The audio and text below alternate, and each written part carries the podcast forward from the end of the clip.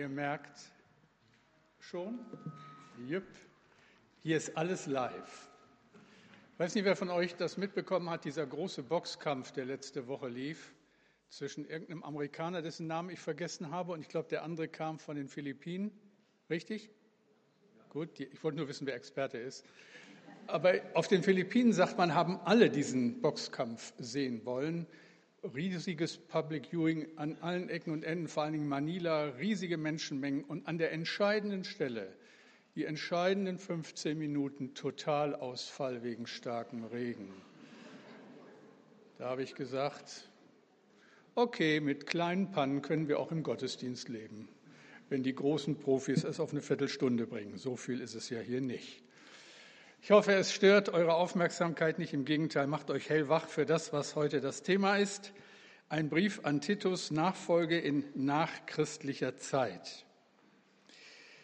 Der Brief, den der Apostel Paulus geschrieben hat, soll dem Titus helfen, soll der Gemeinde, der er vorsteht, helfen, in den ethischen, in den gesellschaftlichen, politischen, wirtschaftlichen, kulturellen Herausforderungen der damaligen Zeit klarzukommen. Und das war eine schwierige Zeit. Und wie passt das, so ein Thema, so ein Brief, so ein besonderer Abschnitt auf diesen Sonntag, wo wir in Bremen wählen? Und ich hoffe, ihr wart schon alle wählen oder ihr geht noch wählen. Euer Pastor war schon wählen. Euer Jugendpastor war auch schon wählen. Gutes Vorbild. Also haltet euch dran. Nehmt eure politische Verantwortung wahr. Thema ist ja Jahresthema echt und stark Charakterbildung in der Nachfolge Jesu. Und die Frage muss gestellt werden, wenn wir sowas so als Überschrift über ein Jahr setzen, wollen wir das überhaupt? Habe ich den Glauben und die Hoffnung, dass Veränderung möglich ist? So für mich ganz persönlich oder für den schwierigen Menschen, an den ich im gleichen Augenblick denke denke, es spricht für die zeitlose Gültigkeit der Bibel, dass sie so aktuell in unser Leben hineinspricht und uns herausfordert, genau darüber nachzudenken. Ist Veränderung möglich in meinem und deinem Leben? Will ich mich verändern? Will ich wirklich Jesus ähnlicher werden? Soll tatsächlich der Wille Gottes Maßstab für mein Leben sein? Der Brief des Apostels Paulus an seinen jungen Mitarbeiter Titus hat uns ja in diesen Wochen beschäftigt. Und mir ist es ganz wichtig, an diesem Sonntag das nochmal so zusammenzufassen und unseren Blick zu weiten. Gott schreibt mit jeder Generation seiner Kinder Geschichte und er schreibt auch seine Geschichte mit unserer Generation und er schreibt seine Geschichte mit der Paulusgemeinde. Die Antwort auf die offensichtliche Krise, in der sich das Abendland befindet, ist mit Sicherheit, darüber sind sich inzwischen alle einig, nicht noch mehr Wohlstand, nicht noch mehr Wirtschaftswachstum und schon gar nicht ewige Jugend. Und auch nicht ewige Party und immer mehr Urlaub und ein noch früherer Ruhestand. Die Antwort ist ein Leben mit Gott, ein Leben mit Ewigkeitswert. Und diese Antwort gibt allein der gute Herr in seinem Wort, der Bibel. Und deswegen ist sie aktueller denn je. Vor einiger Zeit stand im Spiegel ein interessanter Artikel. Manchmal ist es gut, den Spiegel zu lesen. Der streitet sich ja, solange ich ihn kenne, mit den Frommen und das ist manchmal ganz interessant, was man da zu lesen bekommt. In diesem Artikel erinnert der Autor, dass es in der Weltgeschichte schon einmal eine Zeit gab, in der es in Europa zu einer tiefgehenden, breiten Neuorientierung kam. Und dann schreibt er, hochinteressant, die Christen im späten römischen Reich erregten Anstoß und Spott mit ihren merkwürdigen Heiligen, ihren strengen Diätvorschriften und ihren wunderlichen Weltvorstellungen. Die Christen ahnten und sahen die Krise voraus und stellten sich bei Zeiten darauf ein. Sie entwickelten eine Ideologie, die dem Seelenheil einen höheren Stellenwert beimaß als dem kaum mehr erreichbaren Erfolg des Einzelnen. Und siehe da, die neue Moral, die Selbstbescheidung und Gemeinschaft der Gefolgsleute des Erlösers erwiesen sich in der bösen Welt als äußerst erfolgreiche Überlebensstrategie. Die Christen waren es und niemand sonst, die aus den Wirren der antiken Übergangsepoche als Sieger auftauchten und ganz Europa geistig eroberten. Zitat Ende. Das ist es. Und damit stellt sich die Frage, was bedeutet das für Kirche, für Gemeinde Jesu Christi in nachchristlicher Zeit? Ich lese uns den Predigtext. Titus 2, die Verse 13 bis 14. Denn wir warten auf die selige Hoffnung und Erscheinung der Herrlichkeit Gottes und unseres Heilandes Jesus Christus, der sich selbst für uns gegeben hat, damit er uns erlöste von aller Ungerechtigkeit und reinigte sich selbst ein Volk zum Eigentum, das eifrig wäre zu guten Werken. Und 1. Korinther 13, 13. Nun aber bleiben Glaube, Hoffnung, Liebe, diese drei. Aber die Liebe ist die größte unter ihnen. Beten wir noch einmal. Lieber Herr, danke für dein Wort, für dein ewig gültiges Wort. Und danke für die Freiheit, in der wir es verkündigen dürfen. Danke für diesen besonderen Sonntag. Bitte öffne meinen Mund, dass er deinen Ruhm verkündigt. Bitte, Herr. Amen. Nachfolge in nachchristlicher Zeit, da klingen automatisch einige Fragen mit. Man setzt das immer so ein bisschen wie selbstverständlich voraus, aber es ist nicht selbstverständlich. Fragen wie zum Beispiel, was könnte uns daran hindern, mit Jesus ganze Sache zu machen?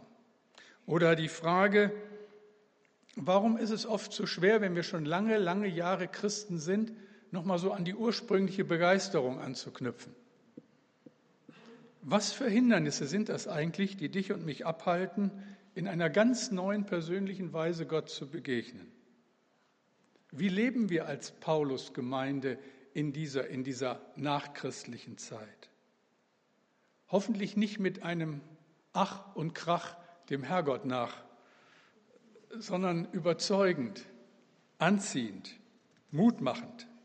Die Bibel sagt, nun aber bleiben Glaube, Hoffnung, Liebe, diese drei, aber die Liebe ist die größte unter ihnen. Und daraus ergeben sich drei Zusagen, die ich euch mitgeben möchte, so drei Pfeiler eines Lebens, das Gott gefällt. Die erste Zusage, Glaube, Hoffnung, Liebe, die erste Zusage, der Glaube. Wir haben eine Zukunft stark genug in nachchristlicher Zeit. Wer von euch kennt die Geschichten von Narnia, die C.S. Lewis geschrieben hat? Ah, das sind doch eine ganze Reihe. Äh, immer wieder lesenswert. Ich habe es ein paar Mal gelesen. C.S. Lewis beschreibt in diesen Geschichten gleichnishaft die Geschichte der Schöpfung. Von ihren Anfängen, Entschuldigung, irgendwo ist das hier heute nicht nur die Lautsprecheranlage, sondern auch meine Stimme. Also C.S. Lewis beschreibt in ihnen gleichnishaft die Geschichte der Schöpfung von ihren Anfängen bis zum Weltende. Und im siebten Band, das sind sieben Bücher, werden die letzten Tage im Land Narnia beschrieben.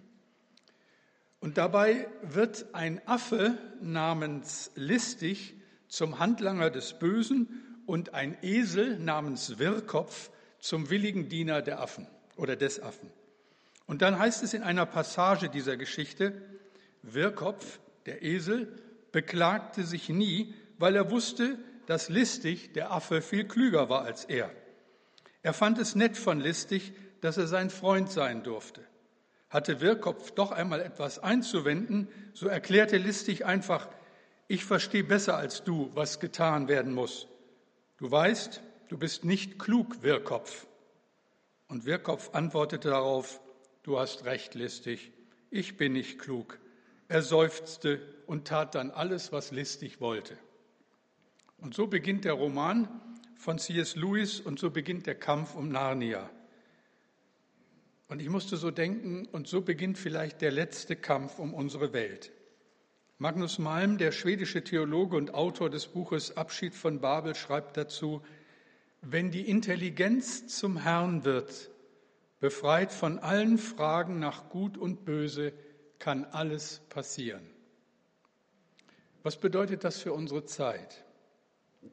Wisst ihr, wenn die Klugen automatisch Recht haben, und die weniger Klugen nicht, dann gibt es keine Schutzmauer mehr gegen das Böse.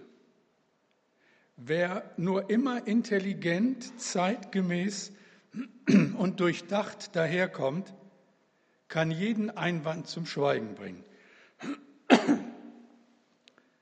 Eine gesunde, praktische Intelligenz als Ergebnis einer jahrhundertealten Bindung an die Gebote Gottes zählt dann plötzlich nicht mehr.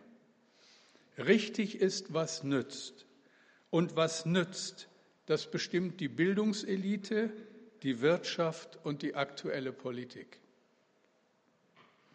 Ich denke, das, was heute geschieht, ihr Lieben, erinnert an eine uralte Geschichte, die im ersten Buch der Bibel in der Genesis steht. Damals sagten die Führer der Menschen, 1. Mose 11, Vers 4, Wohlauf, lasst uns einen Turm, eine Stadt und einen Turm bauen, dessen Spitze bis an den Himmel reiche, damit wir uns einen Namen machen. Das wiederholt sich durch die Jahrhunderte und Jahrtausende der Weltgeschichte. Und der Turm steht ja für nichts anderes als für die grenzenlose Verherrlichung des eigenen Ichs. Damals Babel, zu Zeiten des Paulus Kreta, heute Bremen. Es wird als töricht angesehen, Ideale zu haben. Gestattet ist, was nützt. Verboten ist alles, was mir den Spaß verderben könnte. Ich muss noch einmal auf C.S. Lewis verweisen. Dieser englische Professor hat wie kein anderer im letzten Jahrhundert eine Sicht für die Entwicklung unserer Welt gehabt und mit prophetischer Klarheit Dinge aufgezeigt, die heute in Erfüllung gehen. Das ist hochinteressant, wenn man das verfolgt. In seinem Roman Die böse Macht beschreibt er, wie intelligente Menschen ohne jeden Skrupel am Ende der Zeiten sich Menschen schaffen wollen, den Menschen schaffen wollen, den sie brauchen. Und so lesen wir in einem Dialog zwischen dem Leiter des wissenschaftlichen Instituts, das die Welt übernehmen will, und einem jungen Mitarbeiter Folgendes. Da sagt dieser Leiter, der Mensch muss sich des Menschen annehmen. Am Anfang stehen ganz einfache und offensichtliche Maßnahmen. Sterilisation der Untüchtigen, Liquidation rückständiger Rassen und Zuchtwahl, dann richtige Erziehung, gleichgültig, was seine Eltern dagegen unternehmen. Im weiteren Verlauf werden wir zu biochemischen Konditionierung und der direkten Manipulation des Gehirns übergehen. Das hat er 1945 geschrieben. Zu einer Zeit, wo man noch sehr wenig wusste von Genforschung und Genmanipulation, in einer Zeit, wo die Nazis gerade vorgegeben hatten, was der Wahn von der Herrenrasse anrichten kann. Was ist seitdem passiert? Das ist lange her. Worüber diskutieren wir heute? Welche Werte gelten in diesen Fragen heute? In einer Ausgabe des Spiegel wurde der Philosoph Peter Singer, Professor in Princeton zum Thema Nicht alles Leben ist heilig interviewt. Singer ist so ein typischer Vertreter der Postmodernen, ein Apostel der Beliebigkeit. Er hält es für verwerflicher, einen gesunden Schimpansen zu töten, als ein schwer geistig behindertes Kind. In seinem Hauptwerk Praktische Ethik erklärt er, dass vitale Pferde oder Ratten das Leben mehr verdienen als Koma-Patienten. In einem Interview sagte er unter anderem, wenn Menschen auf einem so niedrigen intellektuellen Entwicklungsstand sind, dass sie sich ihrer selbst nicht bewusst sind, dann sind wir nicht verpflichtet, sie am Leben zu erhalten. Singer denkt seine Gedanken mit ungewöhnlicher Radikalität zu Ende. Er steht für Euthanasie und die Tötung missgebildeter Babys. Seine Forderung, bis zum 28. Tag nach der Geburt müssen die Eltern frei entscheiden können, ob das Kind, das ihnen geboren wurde, leben soll oder nicht. Sein Bekenntnis lautet, ich glaube nicht daran, dass uns ein Gott moralische Gesetze auf Steintafeln überreicht hat. Wir müssen uns schon auf uns selbst verlassen und auf die Vernunft setzen, um einen möglichst konsistenten Standpunkt zu entwickeln. Zitat Ende. Das ist endzeitliches Szenario Das ist Turmbau zu Babel-Variante des 21. Jahrhunderts. Wir erinnern uns. Paulus schreibt seinen Brief an Titus in einer ganz ähnlichen Situation und hält dagegen und schreibt, denn wir warten auf die selige Hoffnung und Erscheinung der Herrlichkeit Gottes und unseres Heilandes Jesus Christus. Der Glaube an den auferstandenen und wiederkommenden Herrn befähigt uns dagegen zu halten, aufzustehen, das nicht hinzunehmen. Nicht alles, was schlau daherkommt, ist richtig. Nicht alles, was nützt, ist richtig. Nicht alles, was unsere Zeit an gesellschaftlichen und kulturellen Maßnahmen fordert, ist richtig. Der Maßstab kann allein das geoffenbarte Wort Gottes sein, sein ewiger Wille. Und deswegen schreibt Zinzendorf oder hat geschrieben vor langer Zeit, wenn dein Wort nicht mehr soll gelten, worauf soll der Glaube ruhen? Mir ist nicht um tausend Welten, sondern um dein Wort zu tun der Glaube. Wir haben eine Zukunft stark genug, stark genug in nachchristlicher Zeit. Und Paulus wirbt um die Gemeinde in Kreta und der Heilige Geist wirbt um uns. Und das führt mich zum zweiten Punkt. Nun aber bleiben Glaube und Hoffnung. Zweite Zusage, die Hoffnung. Wir haben eine Geschichte groß genug, um darin zu leben. Vielleicht erinnert ihr euch noch an Titus 3, das hat uns in diesen Wochen beschäftigt. Die Verse, vor 14 Tagen haben wir sie gelesen, Titus 3, 3 und 4. Da schreibt der Apostel, vergessen wir nicht, auch wir wussten es früher nicht besser. Wir waren Gott ungehorsam. Aber dann haben wir Gottes Liebe und Güte erfahren durch unseren Erlöser und Retter Jesus Christus. Das verändert alles. Und weiter schreibt er in Vers 13, denn wir warten auf die selige Hoffnung und Erscheinung der Herrlichkeit Gottes und unseres Heilandes Jesus Christus.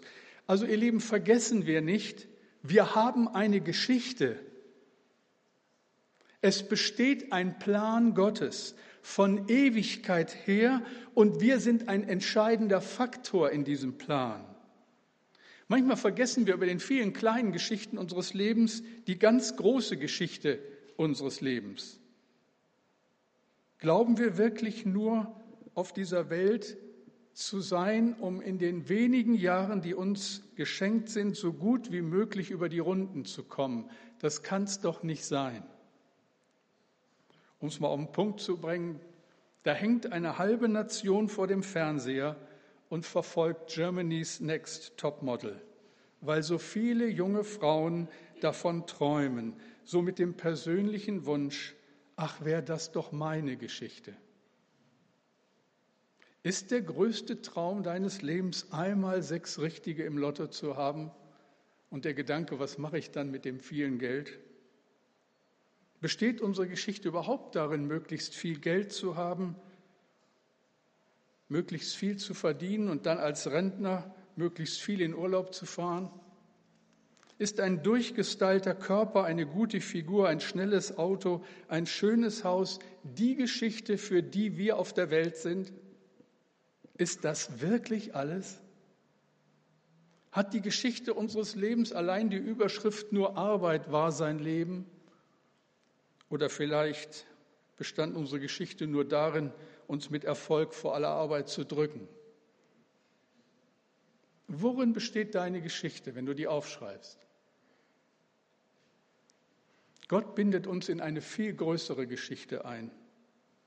Die Geschichte, in der Gott dich sieht, reicht zurück bis in die Ewigkeit. Vor Grundlegung der Welt, sagt die Bibel, hat Gott dich erwählt. Das musst du dir mal vorstellen. Ich kann mir es nicht vorstellen.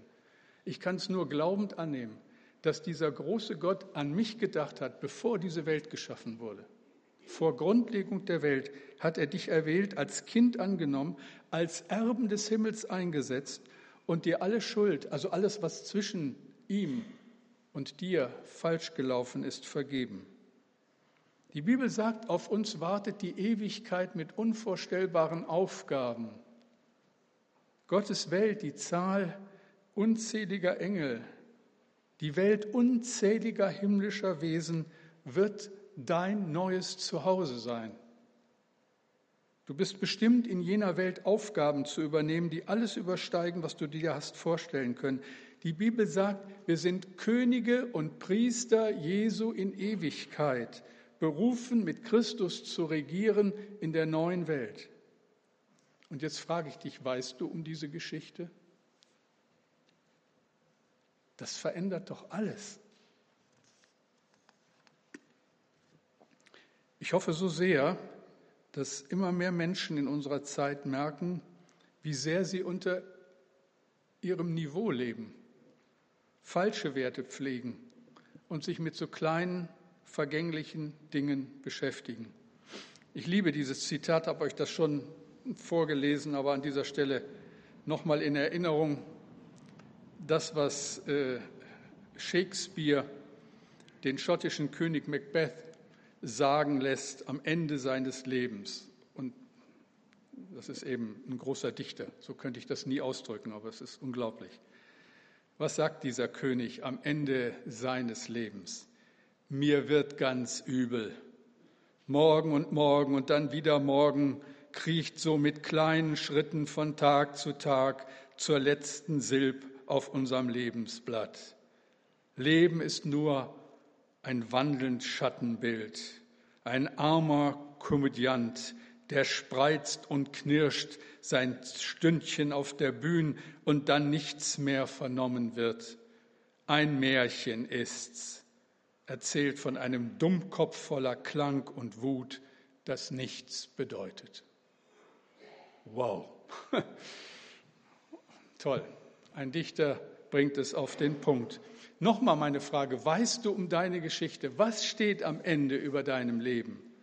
Gemeinde in nachchristlicher Zeit lebt von der Hoffnung, dass es eine Geschichte gibt, die viel größer ist als unsere kleine Welt, größer als die vielen kleinen und so vergänglichen Geschichten unserer Zeit.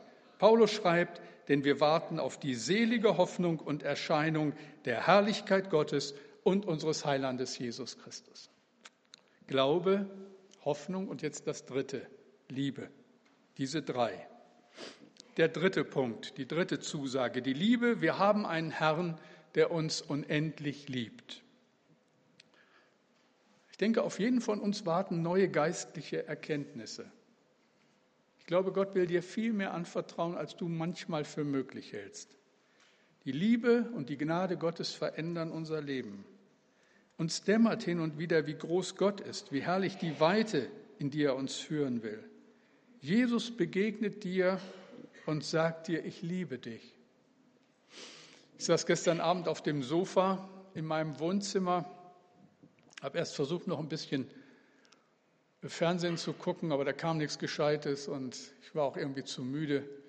Und dann habe ich noch mal meine Predigt für heute rausgesucht, habe das so alles durchgelesen und dann war es so ein Moment, wo, ja, das kann man immer schlecht beschreiben, aber wo so Gegenwart Gottes für mich dann persönlich in diesem Augenblick überdeutlich wurde und wo dieses Ich liebe dich ganz,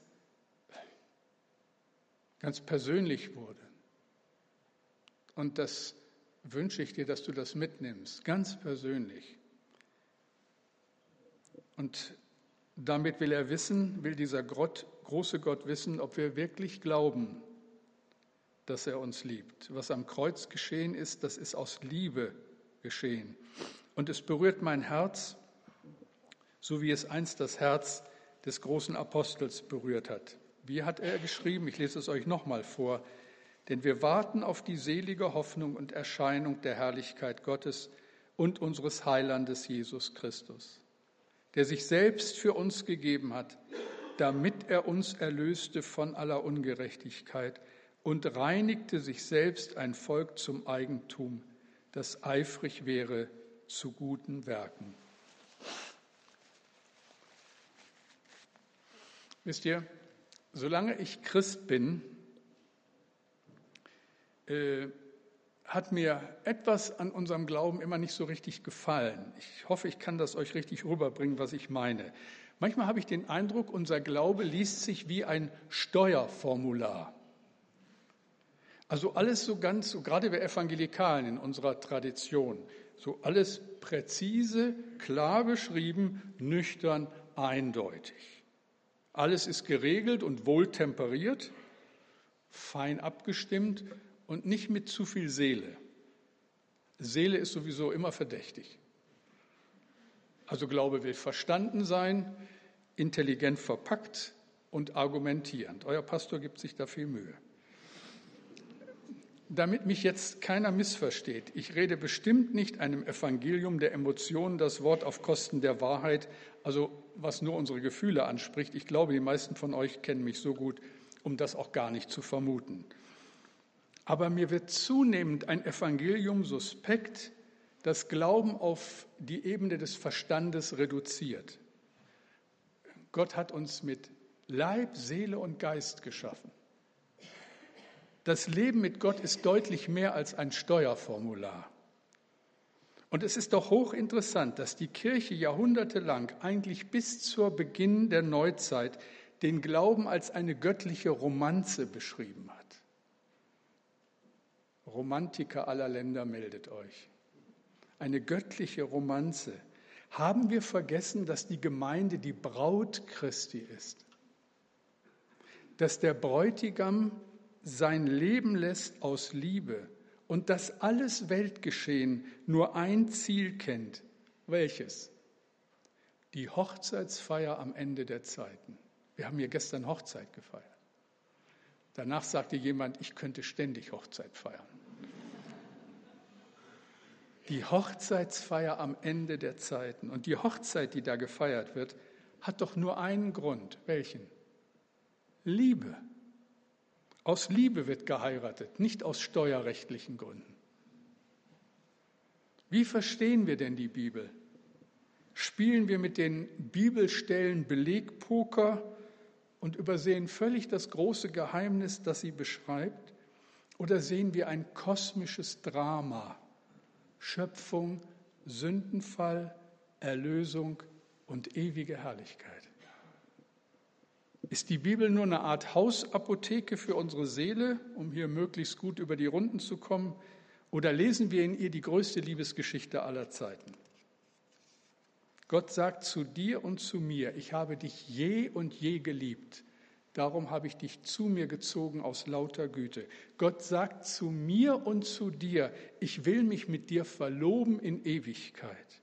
Die Bibel sagt, denn der Geist und die Braut sprechen, komm, und wer es hört, der spreche, komm, und wen er dürstet, der komme, und wer da will, der nehme das Wasser des Lebens umsonst. Und dann könnte ich noch ganz, ganz viele andere Bibelstellen anfügen, und alle machen deutlich, wir sind unglaublich geliebt und können diesen Gott nur als unglaublich Verliebte wirklich kennenlernen. Gemeinde Jesu in nachchristlicher Zeit wirklich überzeugend hier in der Paulusgemeinde. Ja, wenn wir begreifen, dass es sich lohnt, alles zu geben, um alles zu bekommen. Wenn wir Ja sagen zu einem Gott, der uns völlig vorbehaltlos und schutzlos seine Liebe gesteht, der es gut mit uns meint, der einen ewigen Plan mit uns hat, eine Geschichte, die größer, viel größer ist als unsere kleinen Geschichten. Wenn wir das verstehen, wird es leichter, selbstverständlicher, diesem Gott zu dienen, vorbehaltlos, authentisch. Wisst ihr, wir können über die Zeit, in der wir leben, klagen, uns verweigern oder einfach uns selbst genügen. Wir können aber auch aufstehen gegen Ungerechtigkeit, Verführung und Schuld und Gottes Willen für diese Welt leben und predigen. Und mein größter Wunsch ist es, dass Gott mir, dass er es uns dass er es einer nachrückenden Generation als Vision schenkt für unser Land und für unsere Stadt. Dass es eine größere Geschichte gibt und dass es sich lohnt, für diese Geschichte zu leben. Und deshalb auch die Frage, sind wir Älteren den jungen Leuten Anreiz und Hilfe in ihrem Glauben in einer Zeit, die immer dunkler wird? Helfen wir ihnen, sich ganz bewusst und klar auf die Seite des Herrn zu stellen, komme, was da wolle. Nehmen Sie uns, den Älteren, ab, dass zu einem Leben mit Jesus es keine wirkliche Alternative gibt. Ich frage noch einmal, lohnt sich das alles?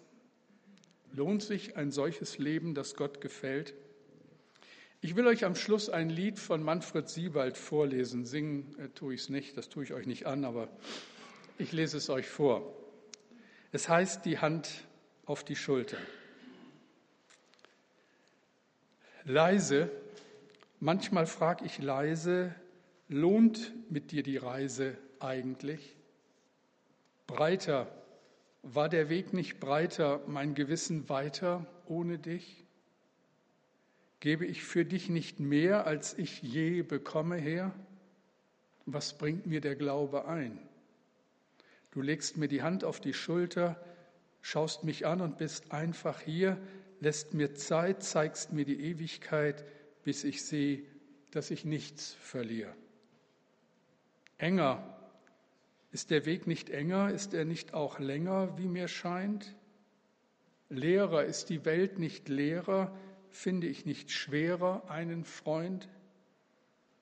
Gott, du sagst, du gibst mir mehr, gabst dich selber für mich her, bist mir Vater, Herr und Freund, hilf mir zu glauben, dass es stimmt, dass dir mein Herz zurecht vertraut, dass deine Hand nur das mir nimmt, was mir den Weg zu dir verbaut. Du legst mir die Hand auf die Schulter, schaust mich an und bist einfach hier, lässt mir Zeit, zeigst mir die Ewigkeit, bis ich sehe, dass ich nichts verliere. Beten wir.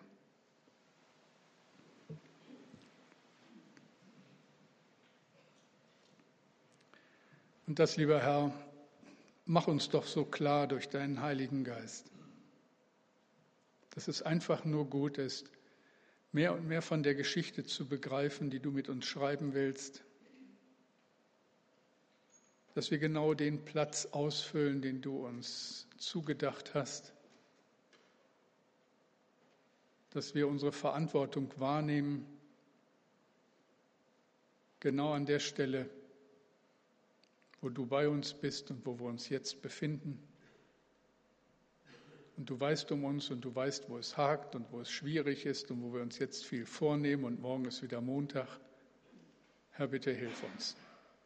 Hilf uns als Gemeinde in nachchristlicher Zeit, dass wir an dir festhalten in aller Klarheit, in allem Glauben, in aller Hoffnung und in aller Liebe.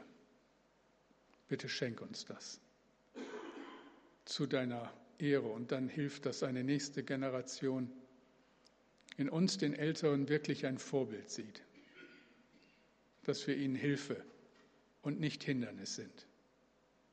Das schenke aus Gnade. Amen.